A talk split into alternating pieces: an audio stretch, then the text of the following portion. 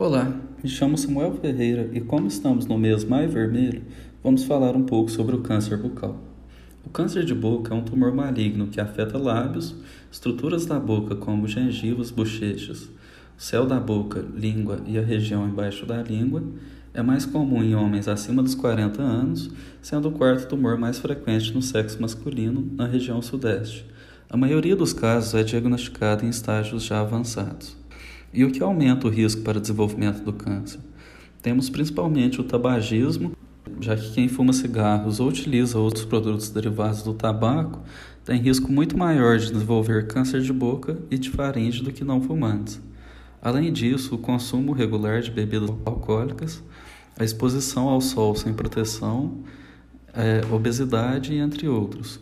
E os principais sinais que devem ser observados são lesões na cavidade oral ou nos lábios, placas vermelhas ou esbranquiçadas na língua, gengiva, céu da boca ou bochechas, nódulos no pescoço ou uma roquidão persistente enquanto nos casos mais avançados observa-se dificuldade da mastigação e de engolir, dificuldade na fala, sensação de que há algo preso na garganta, dificuldade para movimentar a língua. Sendo assim, é importante estar atento a esses sinais e a mudança na coloração ou aspecto de sua boca ou de alguma lesão que apareça e não cicatriza no prazo máximo de 15 dias. Sendo assim, deve-se procurar um profissional de saúde, sendo este dentista ou médico Pessoas com maior risco para desenvolver câncer de boca, como fumantes e consumidores frequentes de bebidas alcoólicas, devem ter cuidado redobrado e fazer visitas periódicas ao dentista ou ao médico. Uma vez diante de uma lesão suspeita, a biópsia deve ser realizada e o paciente encaminhado a um médico especializado. Na grande maioria das vezes, o tratamento é cirúrgico. O cirurgião é o profissional que vai avaliar o estágio da doença e essa avaliação associada a exames complementares determinará o tratamento mais indicado. Nos casos mais complexos, além do tratamento cirúrgico, é necessária a realização de radioterapia para complementar o tratamento e obter o melhor resultado.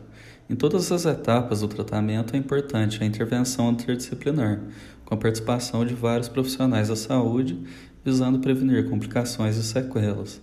Além disso, vale reforçar que a melhor forma de combate ao câncer de boca é a prevenção, com consultas regulares com profissionais de saúde e uma melhora no estilo de vida, evitando o tabaco, bebidas alcoólicas e mantendo uma alimentação saudável. Essas informações foram obtidas através do site do Instituto Nacional do Câncer.